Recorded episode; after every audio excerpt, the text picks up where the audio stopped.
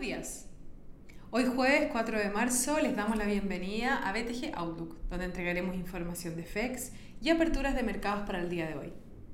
El tipo de cambio abre en 732,9. Sobre el cierre de ayer, con las bolsas operando levemente a la baja, luego de las caídas de ayer, arrastradas por el sector tecnológico y ante el aumento de las expectativas de inflación, con el break-even a 5 años en Estados Unidos, alcanzando el miércoles los 2,5% su mayor nivel desde 2008. Más tarde expone en un webinar el presidente de la Fed, Jerome Powell, donde probablemente reafirme su compromiso con mantener una política monetaria expansiva por un tiempo prolongado ante un mercado laboral todavía débil, mientras que los inversionistas estarán atentos a cualquier señal que pueda respecto a las fuertes alzas de las tasas más largas.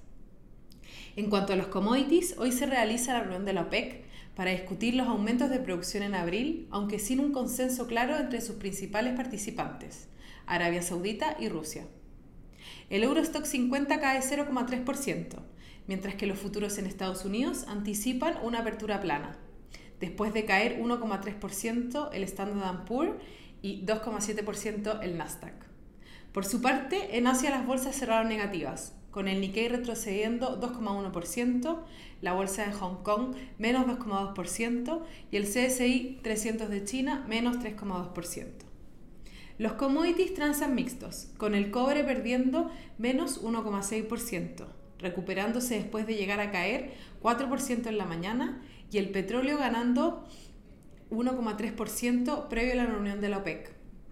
La moneda estadounidense a través del dólar index se fortalece 0,25%, mientras que el euro se debilita 0,24% respecto al dólar.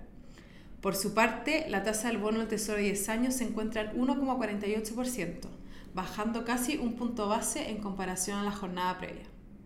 Respecto a datos, en Estados Unidos las peticiones iniciales de desempleo aumentaron a 745.000 solicitudes, en línea con lo esperado que era de 750.000 y más tarde se publican las órdenes de fábricas. El tipo de cambio opera en 729,1 hasta ahora, con el dólar a nivel global fortaleciéndose, con las monedas emergentes mixtas y el, cobre cayendo. En cuanto a los técnicos, los principales soportes son 725 y luego 720, que estuvo testeando los últimos días.